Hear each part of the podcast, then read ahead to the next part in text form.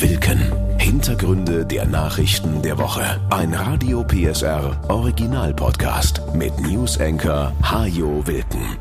Hallo und willkommen zu einer neuen Ausgabe. Schön, dass Sie dabei sind. Der russische Krieg in der Ukraine hat in dieser Woche auch zwei Menschen in Polen das Leben gekostet. Sie kamen nahe der Grenze zur Ukraine bei einem Raketeneinschlag ums Leben. Das war auch deshalb heikel, weil Polen zur NATO gehört und ein Angriff auf ein NATO-Mitglied den Bündnisfall zur Folge haben könnte. So steht es in Artikel 5 des NATO-Vertrages, dem wohl wichtigsten Artikel der Vereinbarung. In Artikel 5 heißt es, dass die NATO-Staaten einen Angriff auf einen Bündnispartner als Angriff gegen alle sehen. Und alle verpflichten sich, dem betroffenen Land Beistand zu leisten und Maßnahmen zu ergreifen, um die Sicherheit im gesamten NATO-Gebiet wiederherzustellen. Das kann auch mit Waffengewalt geschehen. Die NATO wurde 1949 gegründet und seitdem ist Artikel 5 nur ein einziges Mal aktiviert worden, nach den Terroranschlägen vom 11. September 2001. Nach dem Raketeneinschlag setzte Polen zunächst seine Streitkräfte in erhöhte Alarmbereitschaft und bestellte den russischen Botschafter ein.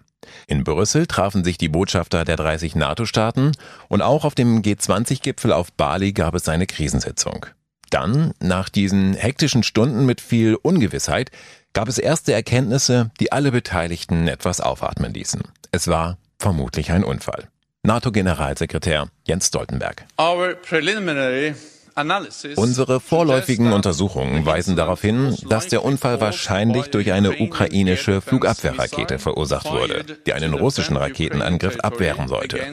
Aber lassen Sie mich das klar sagen, das ist nicht die Schuld der Ukraine.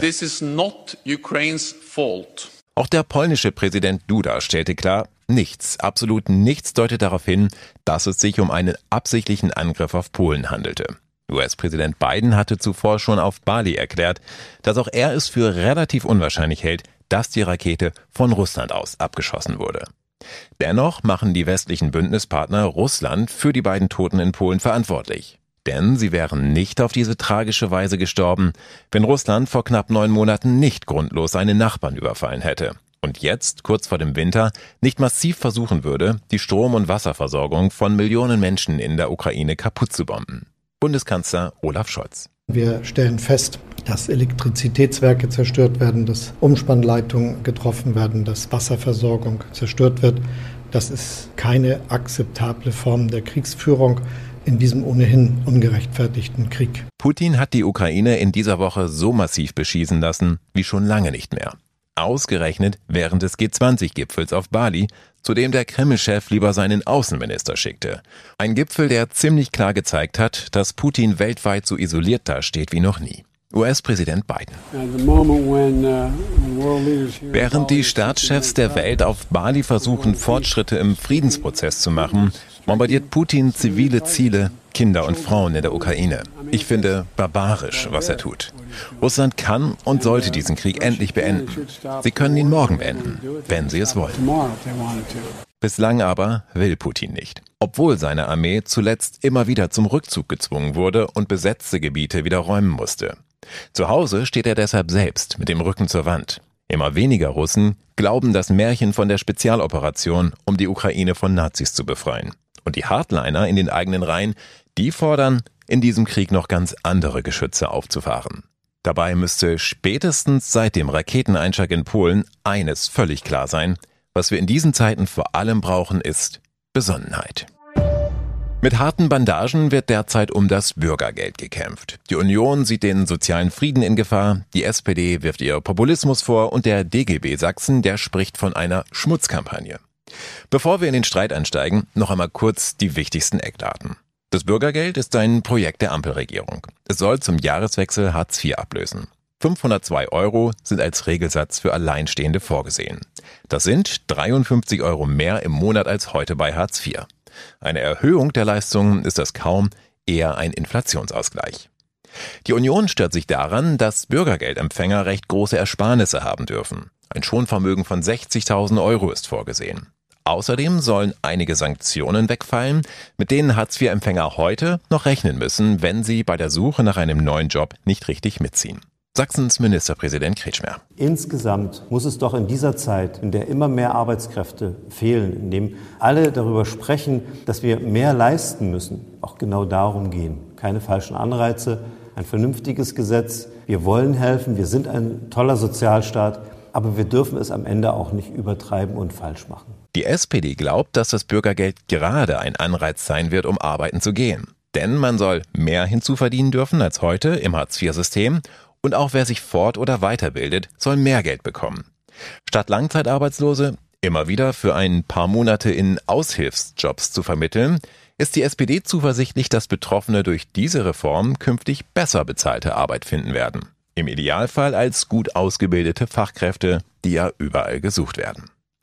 Manuela Schwesig jedenfalls, die SPD-Ministerpräsidentin aus Mecklenburg-Vorpommern, ist überzeugt, dass die allermeisten Menschen keine staatliche Unterstützung wollen und lieber selbst für ihren Lebensunterhalt sorgen. Deswegen müssen wir hier auch in unserer öffentlichen Debatte Maß und Mitte halten und nicht alle Leute über einen Kamm scheren. Nicht zu tun, als ob es beim Bürgergeld darum gehe, dass Tausende von Menschen keine Lust auf Arbeit haben und einfach nur die Hand aufhalten. So ist das nicht. Sozialverbände sehen das ähnlich. Sie halten es für unanständig, dass die Union dem Bürgergeld nicht schon längst zugestimmt hat. Wenn die Reform scheitert, trifft das vor allem Familien mit Kindern, sagen sie. Und dass sich Arbeit lohnen muss, das ist zwar richtig, aber genauso scheinheilig, wenn ausgerechnet die Union auf diese Weise argumentiert, heißt es. Dazu hat sie sich in den letzten Jahren viel zu häufig gegen höhere Mindestlöhne gestemmt. Als Anwalt der Menschen, die mit wenig Geld über die Runden kommen müssen, ist die Union bislang kaum aufgefallen. Thomas Neumann vom Paritätischen Wohlfahrtsverband Sachsen. Diese Argumentation, dass sich mit dem neuen Bürgergeld Arbeit nicht mehr lohnen würde, das ist hinlänglich auch widerlegt. Da wurde ja auch mit falschen Zahlen und Fakten hantiert. Und wenn wir aufs Thema Sanktionen gucken, insgesamt sind drei Prozent aller Leistungsbezieher von Sanktionen betroffen. Ja, also wir reden über eine ganz, ganz kleine Gruppe. Und da denken wir beispielsweise mal an die alleinerziehende Mutter, die einen Termin nicht wahrnehmen kann, weil ihr Kind auf einmal krank ist. Und das wird in der Diskussion ausgeklammert und ist natürlich absolut schlecht und wirft ein schlechtes Bild auf Leistungsbezieher, die grundsätzlich arbeiten wollen. Aber Drei Prozent sind immerhin drei Prozent, sagt die Union. Wenn drei Prozent aller Autofahrer mit 130 Sachen durch eine 70er-Zone rasen würden, dann käme ja auch niemand auf die Idee, die Bußgelder aufzuheben, weil sich schließlich 97 Prozent an die Regeln halten. Im Vermittlungsausschuss wird es deshalb wohl vor allem um die Sanktionen gehen. Und zumindest in diesem Punkt sind sich alle Seiten einig, es kann immer noch gelingen, den Streit zu beenden und das Bürgergeld zum Jahreswechsel einzuführen. Wir sollten gemeinsam alles möglich machen, dass das Bürgergeld kommt. Wir werden versuchen, dort eine vernünftige Lösung zu finden. Kompromiss ist in der Demokratie kein Schimpfwort. Wichtig ist das Ergebnis. Und dann kann die Reform eigentlich nur noch an einer Frage scheitern. Daran nämlich, ob es nicht eigentlich Bürgerinnengeld heißen müsste. Zwinker, zwinker. Aber auf die Idee, dieses Fass jetzt auch noch aufzumachen, ist bislang zum Glück noch keiner gekommen. Deswegen beenden wir das Thema jetzt ganz schnell. Weiter geht's in Florida und mit einem Mann, der schon letzte Woche angekündigt hatte, dass er in dieser Woche etwas Großes ankündigen würde. Und das ging so. America's comeback starts right now. Donald Trump will zurück ins Weiße Haus. Am Dienstag hatte er in sein Luxusanwesen in Florida geladen, um zu verkünden, dass er sich in zwei Jahren erneut zur Wahl stellen will. In order to make America great and glorious again, I am tonight announcing my candidacy for President of the United States. Das Land befindet sich im Niedergang, seit Joe Biden regiert, sagte Trump. Und er will es nun wieder großartig machen. So großartig, wie es schon in seiner ersten Amtszeit war, meint Trump bis das Coronavirus kam, aber das war ja nicht seine Schuld, so der Ex-Präsident, sondern die der Chinesen. Die Wahlunterlagen für seine Kandidatur hat der 76-Jährige schon eingereicht. Ob die Republikaner ihn tatsächlich nominieren, ist offen. Denn bei den Kongresswahlen vor anderthalb Wochen, da hatte die Partei deutlich schlechter abgeschnitten als erwartet. Etliche Kandidaten, die von Trump unterstützt wurden, fielen bei den Wählern durch. Ohne Trump, da sind sich viele sicher, wäre es besser gelaufen. Jetzt muss er sich aber erst einmal selbst zur Wahl stellen, und zwar bei den parteiinternen Vorwahlen. Trump ist zwar der Erste, der seinen Hut in den Ring geworfen hat, er wird aber nicht der Einzige bleiben. Sein früherer Vize, Mike Pence, liebäugelt ebenfalls mit einer Kandidatur. Und der Mann der Stunde ist ohnehin Ron DeSantis, der Gouverneur von Florida, der vor anderthalb Wochen einen fulminanten Wahlsieg feiern konnte. Viele nennen ihn einen Trump mit Hirn. DeSantis ist nicht weniger populistisch, nicht weniger rechts als Trump, aber er poltert nicht so peinlich wie der Ex-Präsident. Und er ist erst 44 Jahre alt. DeSantis, Pence oder weitere Bewerber sind nicht die einzigen Hürden, die Trump auf dem Weg ins Weiße Haus nehmen muss. Gegen ihn laufen auch mehrere Ermittlungen der Justiz. Dabei geht es um geheime Dokumente, die er nach seiner Abwahl vor zwei Jahren aus dem Weißen Haus mitgenommen haben soll. Es geht um seine Rolle beim tödlichen Sturm auf das Kapitol in Washington und die Frage, ob er die Massen damals angestachelt hat. Und es geht um fragwürdige Bilanzen seiner Immobilienfirma. Sollte Trump tatsächlich noch einmal gewählt werden, und ausschließen kann man das zwei Jahre vorher natürlich nicht, dann wäre seine zweite Amtszeit wohl kaum mit der ersten zu vergleichen. Damals war er ja selbst überrascht, dass die Amerikaner ihn tatsächlich zum Präsidenten gemacht hatten. Und so richtig wusste er anfangs nicht, was er mit dieser Macht nun eigentlich anstellen sollte. Deshalb kündigte er ständig Dinge an, die er dann doch nicht durchzog, weil seine Pläne entweder grundsätzlich nicht funktionierten oder weil es Widerstände gab, auch in den eigenen Reihen, von Menschen, die Trump nicht wie einen Diktator schalten und walten lassen wollten. Das wird ihm sicher kein zweites Mal passieren. Wenn er noch einmal ans Ruder kommt, dann wird er alle wichtigen Posten mit Leuten besetzen, die ihm treu ergeben sind. Wir werden die Regierung des Volkes wiederherstellen, sagte Trump bei seiner Rede in Florida. Und er sprach davon, den Deep State auseinanderzunehmen, also den angeblichen Staat im Staate, von dem in rechten Kreisen immer wieder die Rede ist. Es soll sich beim Deep State um mächtige Eliten handeln, die im Hintergrund die Strippen ziehen. Eine Schattenregierung aus Geheimdiensten, Beamten in den Ministerien und Sicherheitsbehörden, die ihre eigenen Pläne verfolgen. Ich glaube, das sind sogar die Typen, die jeden Morgen erst einmal ein Gläschen Kinderblut trinken. So steht das jedenfalls im Internet. Aber fragen Sie lieber nochmal einen Verschwörungsanhänger in Ihrem weiteren Bekanntenkreis. Ich bin da echt der falsche Ansprechpartner. Bei Trumps Wählern jedenfalls fällt all das immer wieder auf fruchtbaren Boden. Genau deshalb sollte man Trump auch nicht unterschätzen. Diesen Fehler haben seine Gegner, Demokraten und Republikaner, schon einmal gemacht. Und diejenigen, die ihm heute noch zujubeln, nach all den Lügen, die er verbreitet und all den Hass, den er gesät hat, die werden das in zwei Jahren wohl auch noch tun. Anfang der Woche hat es einen Unfall gegeben auf der A9 bei Leipzig. Kein besonders schlimmer, ein Transporter war von der Fahrbahn abgekommen, der Fahrer wurde leicht verletzt. So etwas passiert wahrscheinlich jeden Tag x-mal irgendwo in Deutschland. Was leider auch regelmäßig passiert, die Rettungskräfte kommen nicht durch zu den Unfallopfern, weil es keine Rettungsgasse gibt.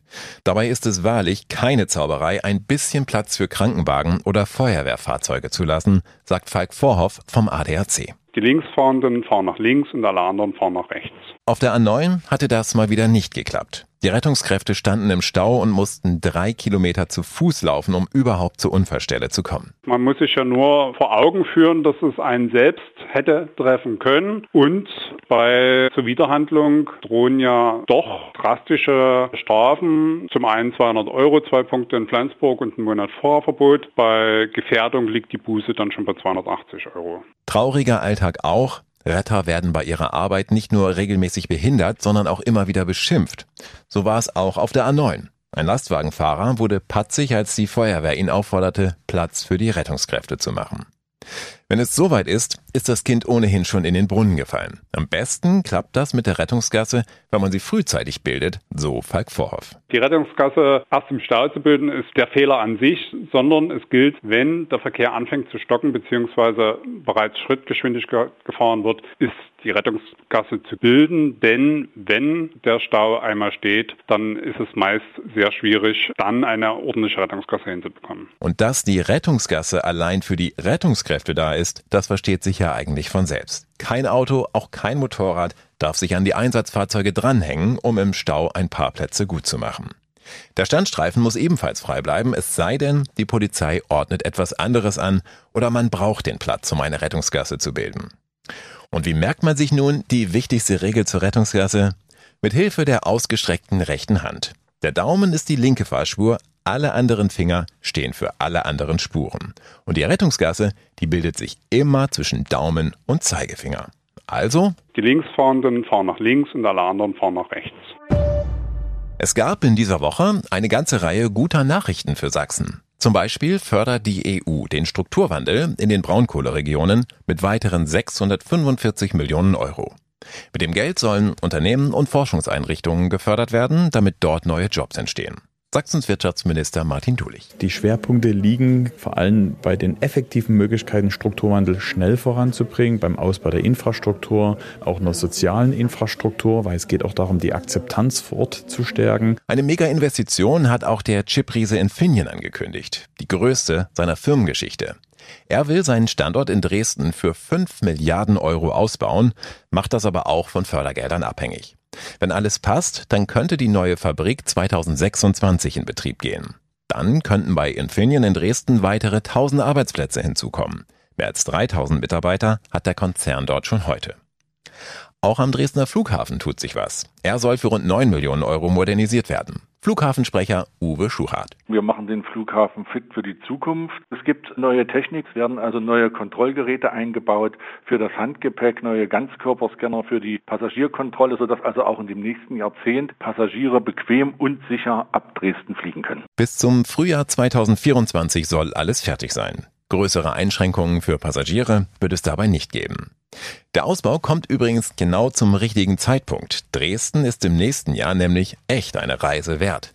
Der Reiseführer Lonely Planet hat die Stadt gerade auf eine Liste der Top-Reiseziele für 2023 gesetzt, zusammen mit Metropolen wie Sydney oder ganzen Ländern wie Albanien. Und weil Dresden eben gerade einen Lauf hat, gab es in dieser Woche auch noch Top-Noten von der Stiftung Warentest. Die hat 18 Weihnachtsstollen aus deutschen Bäckereien getestet und festgestellt, die besten kommen aus der sächsischen Landeshauptstadt. Gleich fünf Stollen aus Dresden haben die Tester überzeugt. Seit letzten Dienstag leben mehr als acht Milliarden Menschen auf der Erde. Das ist natürlich nur eine Schätzung, weil bei etwa 370.000 Menschen, die jeden Tag weltweit geboren werden und etwa 160.000, die sterben, kann man nicht sagen, wer zu welchem Zeitpunkt genau der 8 Milliardste war. Als gesichert gilt dagegen, dass es noch in diesem Jahrhundert mehr als 10 Milliarden Menschen geben wird. Die Vereinten Nationen sehen das durchaus positiv. Zeigt sich in der Bevölkerungsentwicklung doch, welche Fortschritte zum Beispiel die Medizin macht. Wir werden nicht nur immer mehr, wir leben auch immer länger. Grundsätzlich ist es auch möglich, so viele Menschen zu ernähren, sagen Experten. Dazu müssen wir das, was die Erde bietet, aber besser verteilen als heute. Heute leidet jeder zehnte Mensch an Hunger. Gleichzeitig werden bei uns in Europa zum Beispiel riesige Mengen an Energie, Wasser und anderen Ressourcen eingesetzt, um Nahrungsmittel zu erzeugen, die dann zu großen Teilen wieder vernichtet werden, ehe sie überhaupt auf den Markt kommen. Wenn alle Menschen so leben würden, wie zum Beispiel die US-Amerikaner, dann bräuchten wir fünf Erden. Das Problem ist also nicht die Überbevölkerung, sondern der Überkonsum, sagt Johann Rockström, einer der beiden Direktoren des Potsdam Instituts für Klimafolgenforschung. Dieser Podcast läuft jetzt übrigens seit rund 18 Minuten. In dieser Zeit ist die Weltbevölkerung um weitere 2250 Menschen gewachsen. Das wird nicht immer so weitergehen. Verschiedene Schätzungen gehen davon aus, dass wir um das Jahr 2080 herum den Spitzenwert von 10,4 Milliarden Menschen erreichen. Danach wird die Zahl langsam wieder sinken.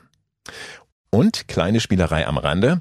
Auf der Online-Seite der deutschen Stiftung Weltbevölkerung kann man sich ausrechnen lassen, als wievielter Mensch man selbst zur Welt gekommen ist. Ich war übrigens die Nummer 3 Milliarden 798 Millionen 684.431. Am Sonntag beginnt die Fußball-Weltmeisterschaft in Katar. Inzwischen dürfte alles gesagt sein. Zur Winter-WM mitten in der Wüste, zum Public Viewing bei Glühwein und gebrannten Mandeln auf dem Weihnachtsmarkt, zu Katar und den Menschenrechten sowie zur FIFA und den Schmiergeldern. Alle Argumente pro und contra Boykott wurden x-mal ausgetauscht. Auch die Frage, ob sich durch ein so großes Turnier jemals etwas verändert hat in Ländern, in denen sich eigentlich so vieles ändern müsste, wurde ausgiebig besprochen. Ab Sonntag 17 Uhr heißt es nun wieder Entscheidend ist auf dem Platz. Die WM beginnt mit dem Eröffnungsspiel des Gastgebers gegen Ecuador. Und für alle, die dann über unverfängliche Dinge fachsimpeln wollen, ist hier noch ein bisschen Angeberwissen für die Halbzeitpause. Als optimale Länge eines Grasheims auf dem Fußballfeld gelten 28 Millimeter.